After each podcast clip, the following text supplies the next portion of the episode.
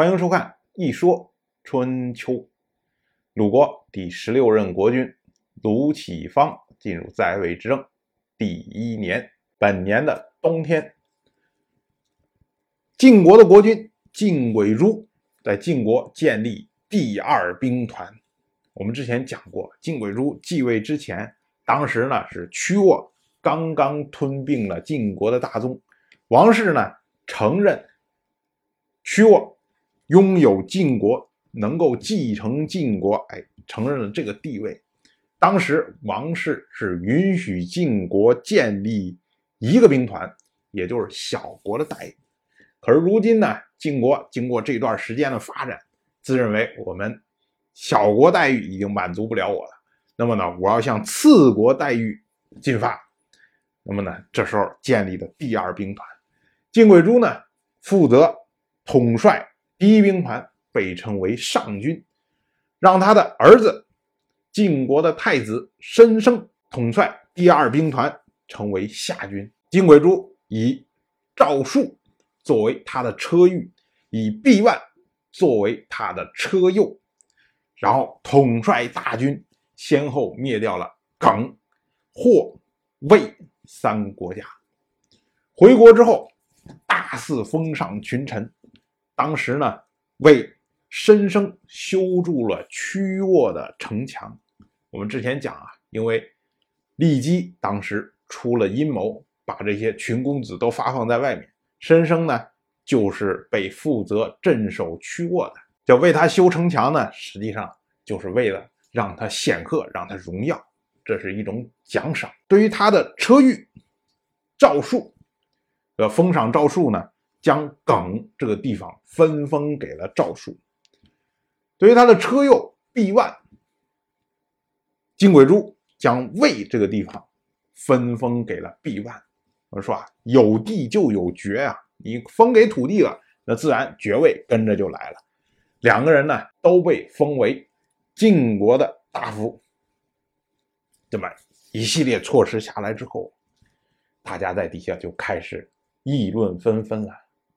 首先就是晋国的智囊侍卫，当时在下面说，这个侍卫啊，就说说太子申生恐怕是做不了国君了，说封给他都城曲沃，然后又让他位列正卿，也就是统管下军，因为春秋时代啊讲究军政不分，你统管军队，同时呢也就统管政务。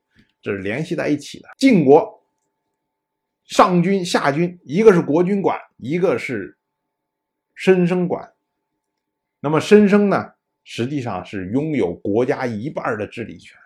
关键是没有第三军了，所以呢，他实际上已经是一人之下，万人之上。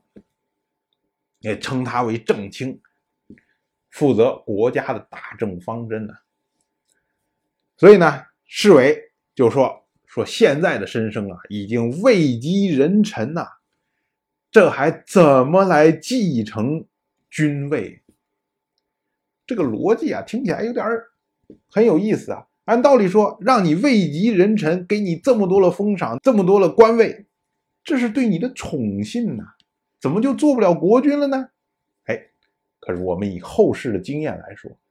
的确是会做不了国君的，因为这个继承人呐，一旦放在实务的位置上，就让他做实事儿，让他做这种，比如说相国或者什么呀，就正卿啊这个级别的时候，就会出现很多的问题。如果这个继承人他是积极进取、积极表现，想着要证明自己，让国君觉得说，哎，你选我做太子，这完全没问题，绝对是正确的决策。你要这么着想的话，那你努力一做事情，你就会发现，万一跟国君的思想意志不一致怎么办呢？你想的这么着做，国君想那么着做，那听谁的呀？这不就出现了冲突了吗？那么就会有人说说，你看这个，让这个太子做了正卿，做了丞相，做了相国，然后他就下面乱搞，根本就不听你的，不把你当回事儿，完了，这国君就要对你有意见。那你说，那太子消极被动，说我什么不干行不行啊？哎，这也不行。因为你在这样的位置上，你是负责管理国家大政方针的人，啊，你什么事情都不做，那你是什么？你是代谢国政啊！这又是大罪了，又马上就有人跟国君说：“你看，你说了不要选他做太子吧，你非要让他做太子，你看放到位置上根本就不行，什么事儿都不做，开个会连个发个言什么的都不没有，那这样的人能做国君吗？”哎，完了，又有罪了。所以呢，一旦太子到这个位置上面，这就像火炉一样，他必须一方面，哎，把国君伺候了好好的，让国君觉得，哎呀，我的所有的政令下面都是听从的，没有人对我有反对意见。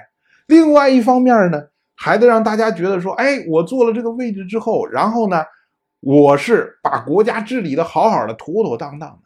你想要做到这个度。是何其难的一件事情啊！正常的人都做不到，所以往往这些继承人一旦位极人臣，那么就是被废的下场。这个我们历代都有啊，很多很多这样的例子。